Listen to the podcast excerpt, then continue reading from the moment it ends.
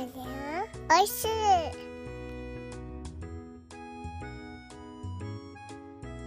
ハッシュタグでつぶやこう。牛乳でスマイルプロジェクト。はいどうも皆様こんにちは。岡山小橋ランドのコバちゃんでございます。この番組は U ターン酪農家のコバちゃんが酪農を息抜きしながら生き抜く。そんな話を牛乳に見立てて毎日いっぱいお届けしております。たまに雑談したりゲストになり、毎週月曜日はミュージックトークしたりしております。ミュージックトークの今週のテーマは、夕暮れに聴きたい曲、夕暮れに聴きたい曲でございます。番組で流してもらいたい曲、ご意見ご感想などなど、番組概要欄のリットリンクから入っていただきまして、お便りを送るから受付しております。あなたからのお便り、お待ちしております。はい。ということで始まりました。楽して生き抜くラジオ。本日、牛乳450杯目でよご、ご、ご、ご、ございます。よろしくお願いします。ダメだ。えー、450杯目ということで、えー、450、450杯目、450、よ、ヨーグルト、5、ゼ、ゼロ。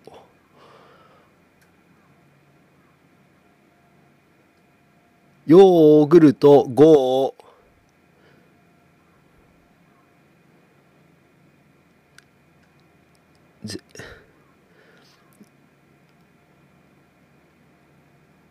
ゼ、ゼ、ルダの伝説。ダメだ。失礼しました。ちょっと本当に思いつかなかったです。すいませんでした。ということで、えー今日は450杯目。久しぶりにね、こういった感じで話すような気がしてます。そんなことないか。えっ、と、まずですね、えっ、と、最近の配信、本当にね、たくさんのゲストさんに出ていただいて、ご協力いただいたゲストの方々、本当にありがとうございました。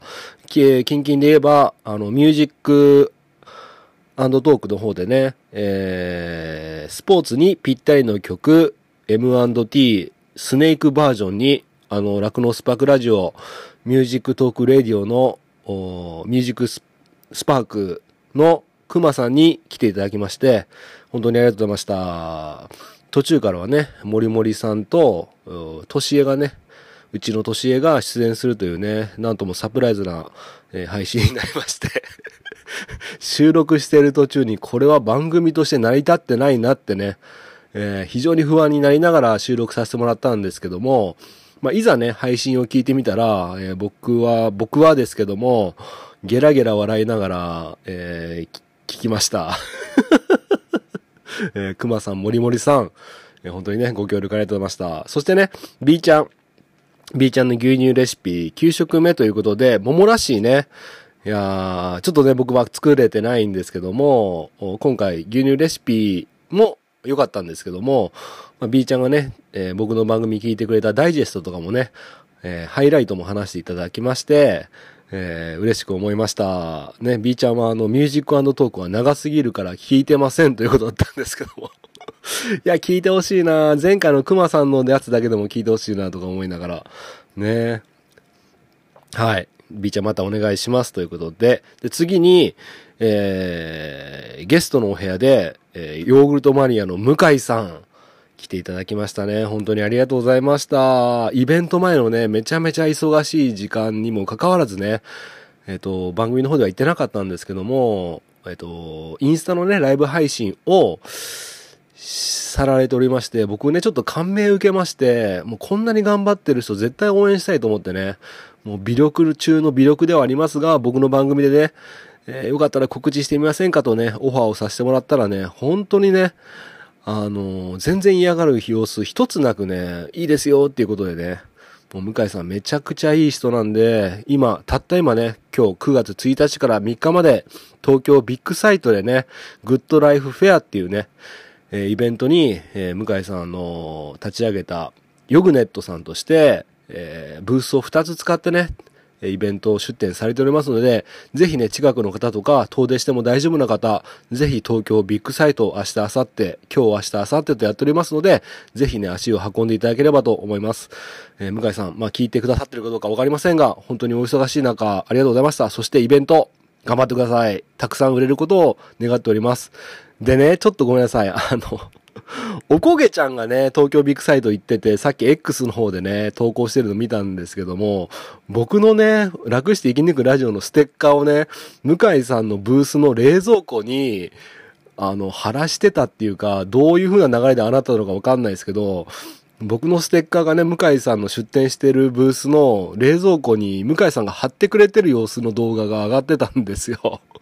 申し訳ない。本当に向井さん。ちょっとおこげちゃんマジで無茶ぶりすぎますよ。断ろうにも断れないじゃないですか、お願いしたら。ねえ。せっかく向井さんが、もう、こと細かくね、デザインされたブースですよ。その中に僕のステッカーなんか貼っちゃったら、バランスが崩れちゃいますからね。うん。よくや、はい、すいません。今いいとこで電話かかってきちゃいまして、途中で切れちゃいました。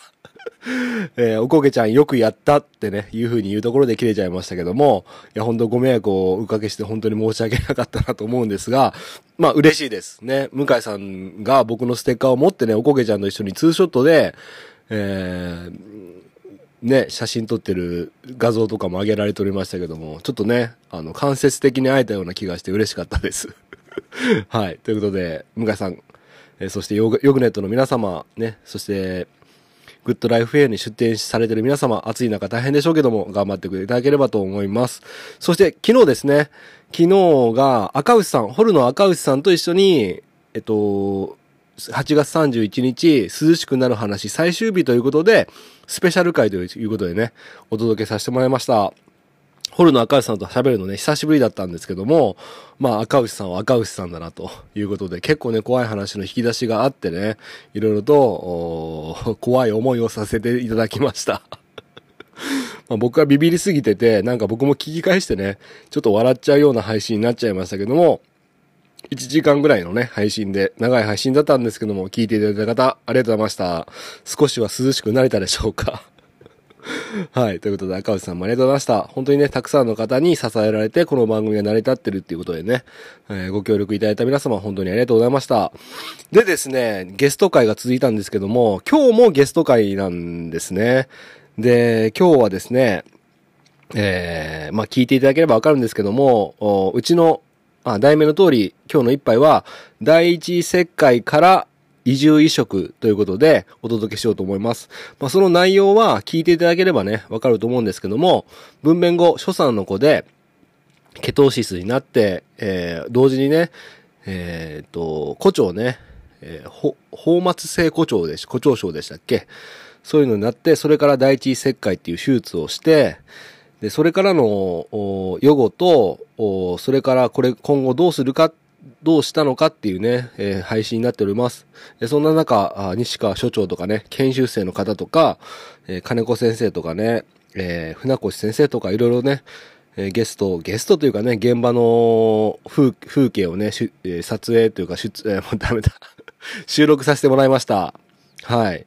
ということで、え、2日間にわたって、おとといと、あ、昨日と今日の収録をくっつけてね、配信していこうと思いますので、えー、途中でね、場面が切り替わりますけども、日付が変わったということでお聞きいただければと思います。それでは早速、というか、やっとですね、お待たせしました。お聞きください。岡山小橋ランド、楽して生き抜くラジオ、第一石灰から移住移植です。お楽しみください。どうぞ。はい、今日はですね、えー、8月31日ということで、今、14時57分なんですが、今、西川所長と研修生さんが、えー、うちの牧場に来て、えー、例の胡蝶になったケトーシスから胡蝶、あケトーシス胡蝶を併発した子の治療に来ていただいております。西川所長、こんにちは。こんにちは。えー、この子を治療してしばらく経つんですけども、はい、手術もしていただきまして、第一切開ですね。でその後あの番組の方では触れてなかったんですけども西川所長の方からちょっと簡単に説明していただいてもよろしいでしょうか？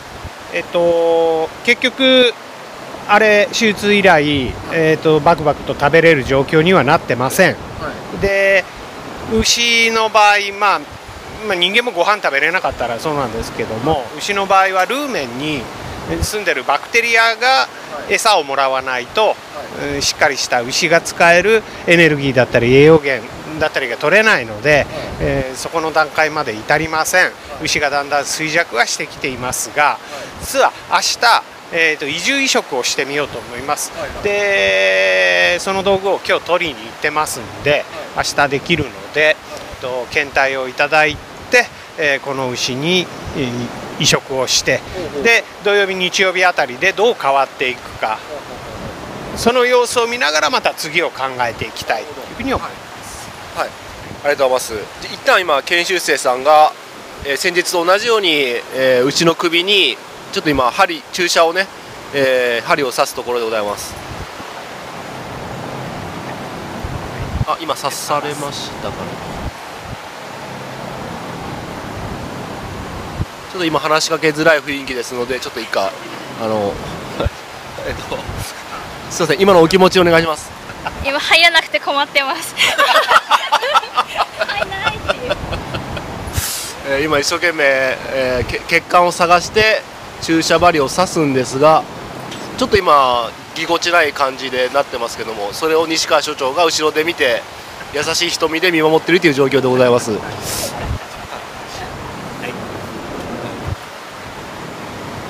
じゃあ変わって、えーいきます。ちょっと暗いから見えづらいですかね。えー、僕も入らないんじゃないの？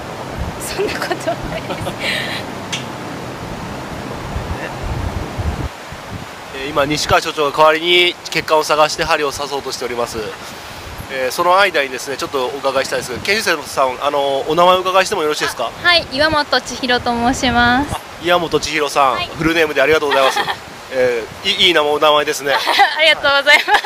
えっと、どこのこうあの僕の番組で研修生さんここ最近で3人目なんですけども、すごいいっぱい研修生さんがこいらっしゃって本当ありがたいんですけども、えっと、どちらの大学から来られたんでしょうか？あ鳥取大学であ前のあのーえー、と沢渡さんじゃなくて何でしたっけ？さん。あの同級生です。あ同級生、はい。あお友達なんですか？あはいクラスメートです。あ本当ですか。じゃあ、あのー沢頭さんとが番組に出た収録はお聞きになられたんですか？あ所長に聞かせていただ聞かせてもらいました。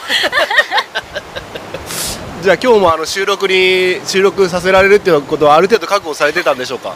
いや全然は収録参加させてもらったら面白いなって思いながら来ました。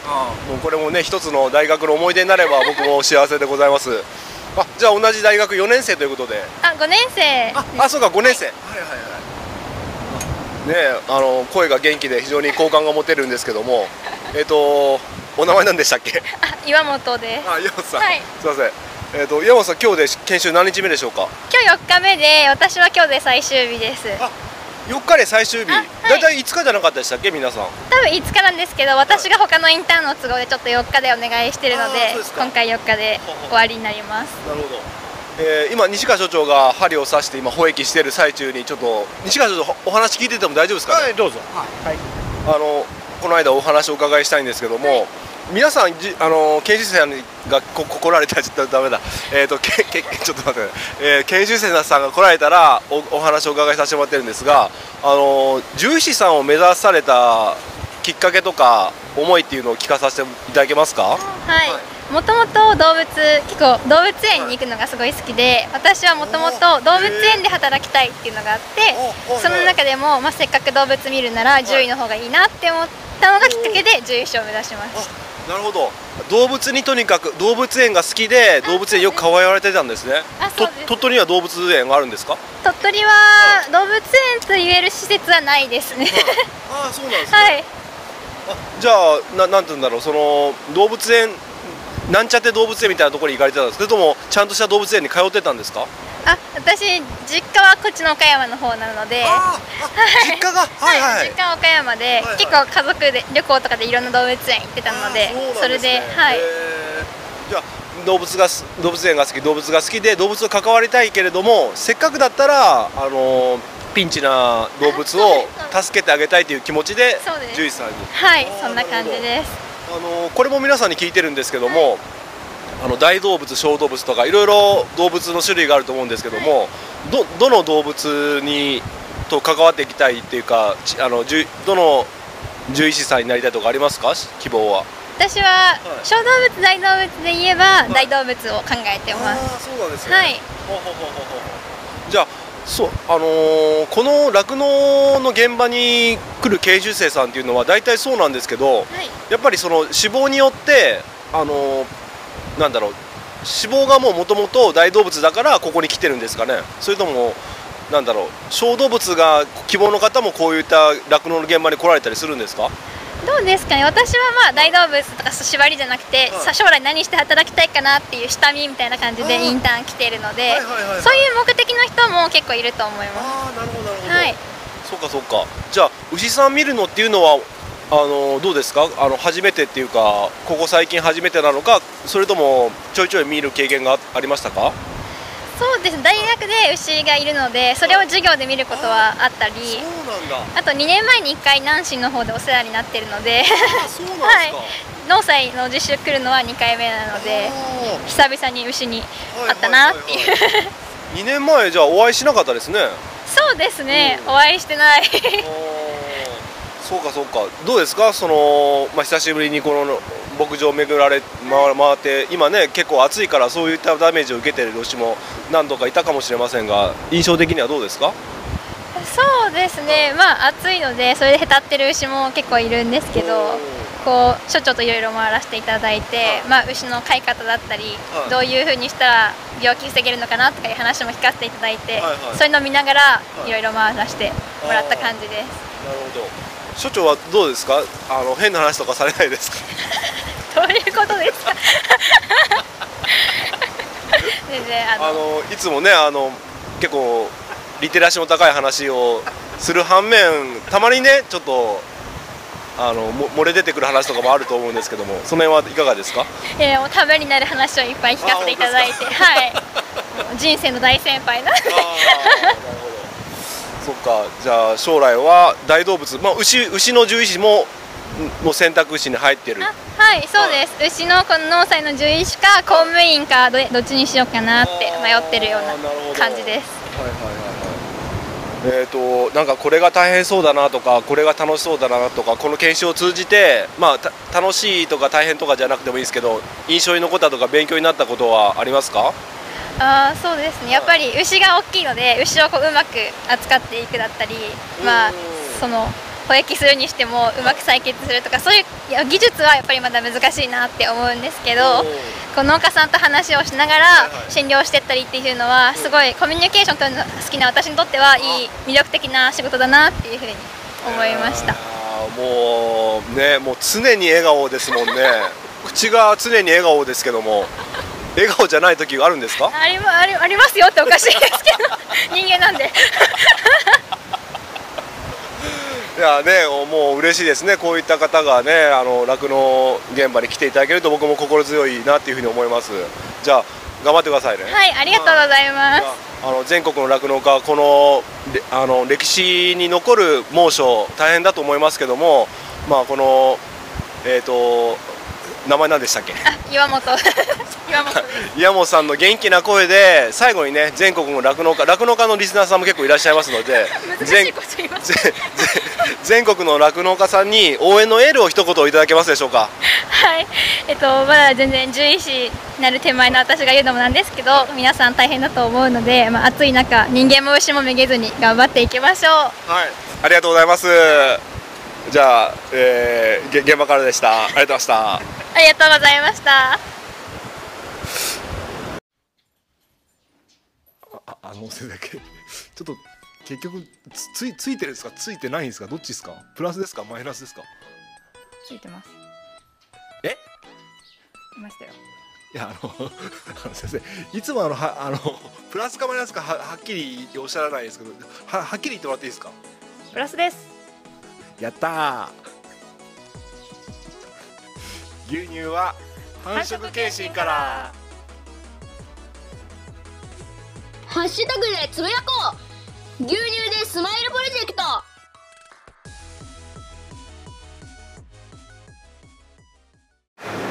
はいということで今日はですね、えー7月じゃなくてごめんなさい9月1日金曜日ということで、えっと昨日西川所長と研修生さんに来ていただきまして、えーあ昨日じゃないや。あれ？あ昨日か。あーでえーっとなな何かをするって言っててくれたんですが今西川所長が別の診療に今出かけておりまして、えー一緒に来てくれた金子先生と船越先生が来ていらっしゃっております。金子先生船越先生こんにちは。こんにちは。こんにちは。元気がないですね。もう一回こんにちは。こんにちは。こんにちは。そんな変わんないですね。はい。ということで。えっと今日してもらった処置なんていう名前なんでしょうか？金子先生お願いします。今日は移住移植をしました。移住移植。他のけん、うん、あのルーメン内の環境が良さそうな、よく食べる牛の移住をちょっともらって、であの所産の子がいまいちパッとしないんで、ちょっとその子に移住をルメの中に投与しました。はいはいえっと一応その場面は写真撮らさせてもらったんですがやっぱちょっと見る人によっては誤解を生じかねないんで、まあ、投稿するのはやめようと思うんですが、まあ、口の中にホースを突っ込んで、えールーメン第1位の健康そうな牛の第1位のルーメン内のなんていうんですかあれ移住、移住です、移住を結構な量取ってましたね。そうですね、1.5リットルは取りましたね。まあ、それを注入抽出してそして、えー今、えー、と胡蝶と,、えー、とケトシスになってた子で第一次切開したんですがいまいち調子が上がらない頃に入れてみて、まあ、今後どうなっていくかっていう経過を見るということですか？そうですね、とりあえずできることはで全部した感じですね。うん。なるほどなるほど、えーその前に金子先生久しぶりですね、そうそうですね。えー僕はまた倫理観のないことを言って僕は避けられてるのかなとか思ってたんですけど 来ていただいて嬉しいです。ありがとうございます。お久しぶりです。そして船越先生もお久しぶりですね。お久しぶりです。元気してましたか？めっちゃ元気です。じゃあまずはあのその船越先生、まあ、金子先生は見たことあると思うんですけど船越先生移住移植って初めて見られました？初めて見ました。どうでしたか？経験してみてまあ結構み見た目は衝撃的ですよね。でもあれであのールーメン内の環境が良くなれば良くなるってことですよね。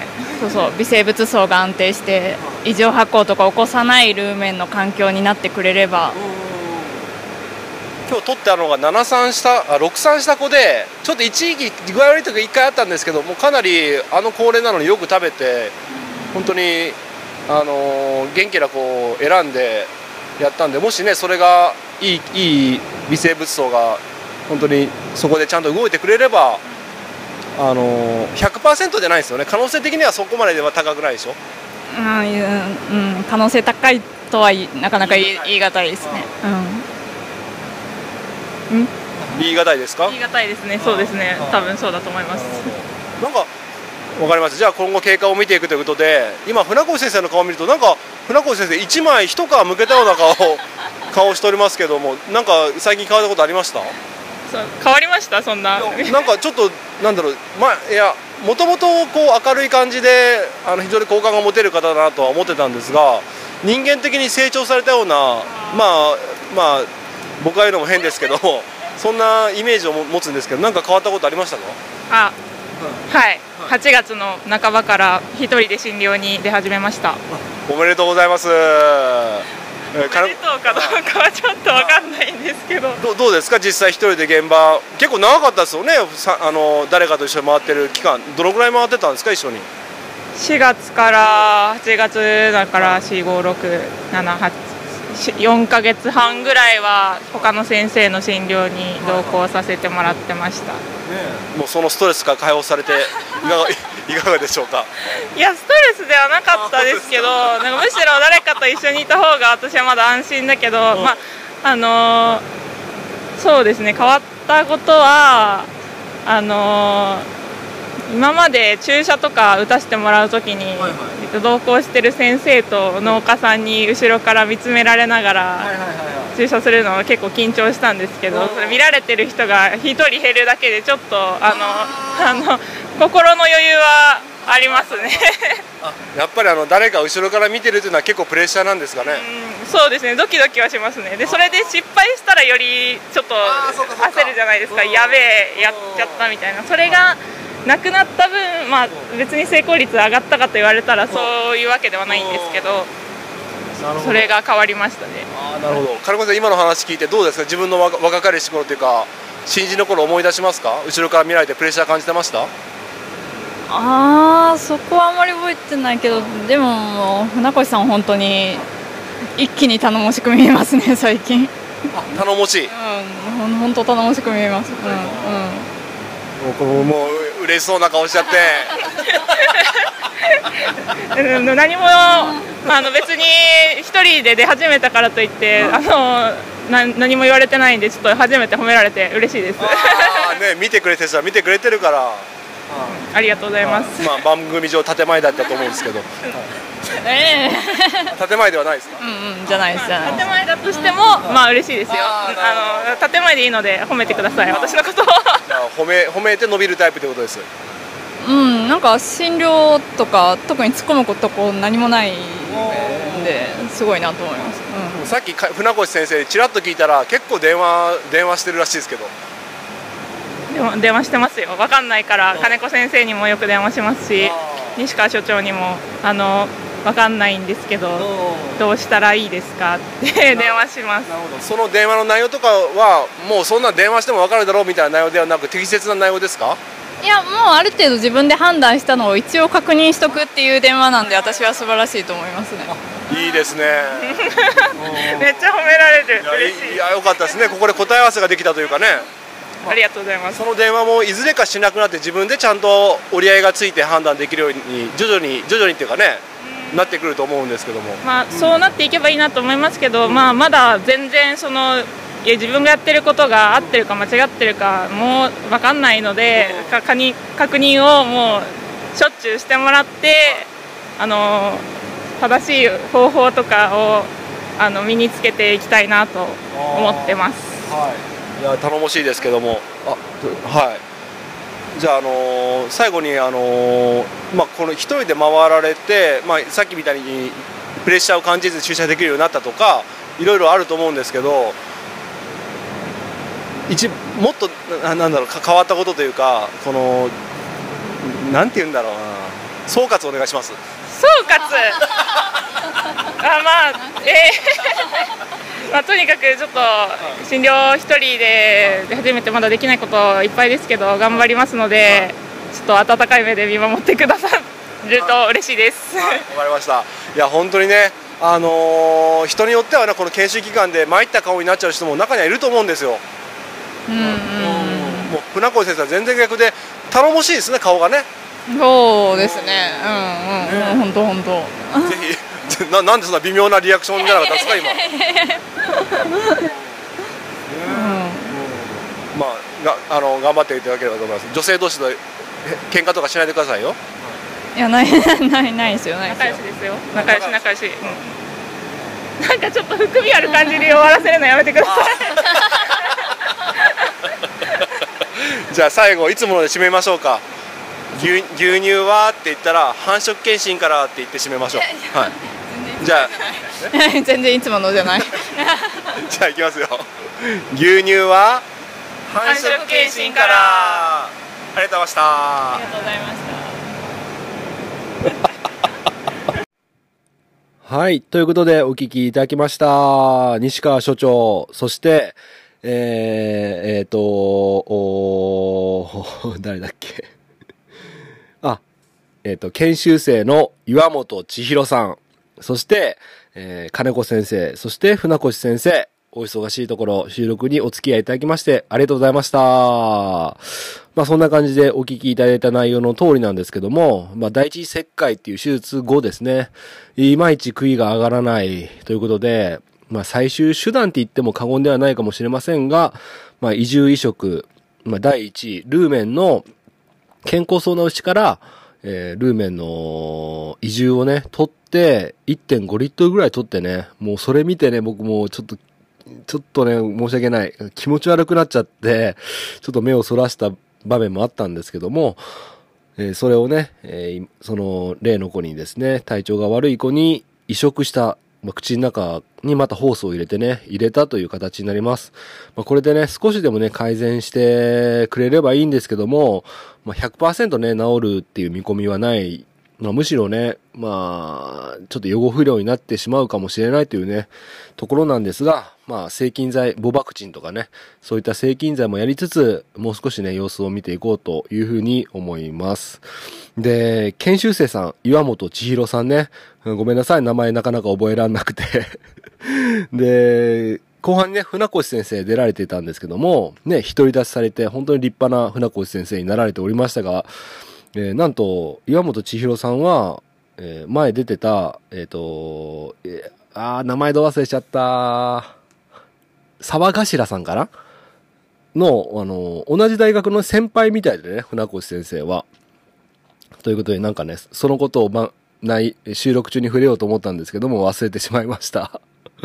なので、研修生の方がね、岩本さんがもし聞かれたらね、船越先輩が出てるというふうに思うかもしれません。あ、でも、被ってないのかな？被ってないのかもし、知らないのかもしれないですけどね。はい。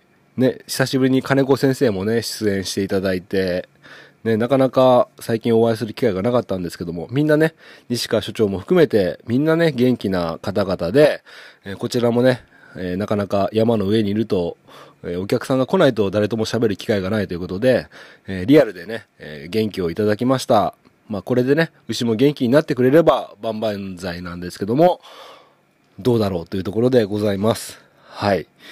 まあそんな感じで、まあいろいろとね、えー、獣医さんが来るっていうのは分かってるんですけども、日中のいつ来るかっていうのがね、ね、ちょっとつかめないところがあって、なかなか落ち着かない日々でしたね。あの、収録してないんですけども、毎日獣医さん来られてたので、で、今日が金曜なんでね、土日ちょっと様子を見て、また月曜日にね、牛の状態を見てもらって、今後どうしていこうか、どうしていこうかっていうのをね、決めていこうっていう話になりました。はい。なんで明日、明後日はね、のんびり自分の牛舎の仕事をしていこうというふうに思っております。はい。そんな感じで、今日はね、ちょっと長い配信になったかと思いますが、最後まで聞いていただいて、本当にありがとうございます。はい。そんな感じで、時刻は15時16分ということで、えー、収録を配信しまして、牛舎の方入っていこうと思います。あ、最後にですね、えー、東京ビッグサイトで今イベントやられております、ヨグネットさん。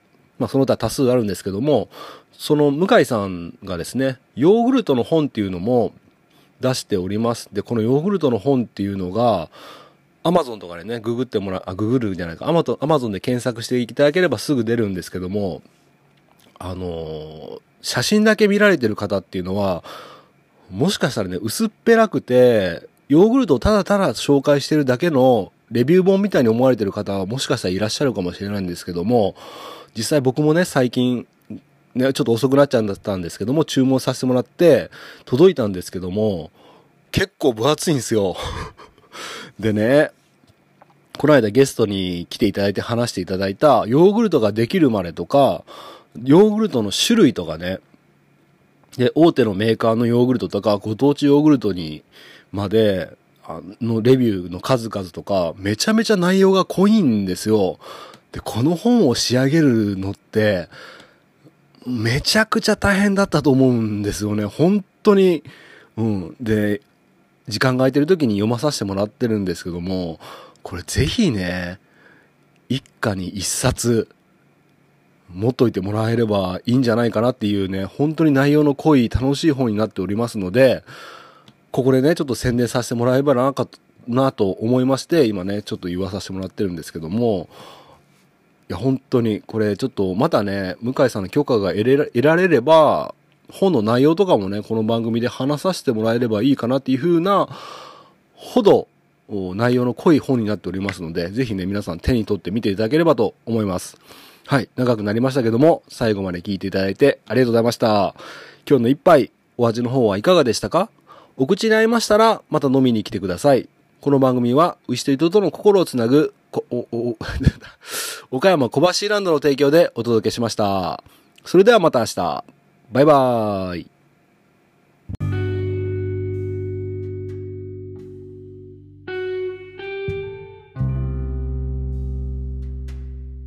お疲れ様。あなたが笑顔になれるような牛乳を届けたいハッシュタグでつぶやこう。牛乳でスマイルプロジェクト。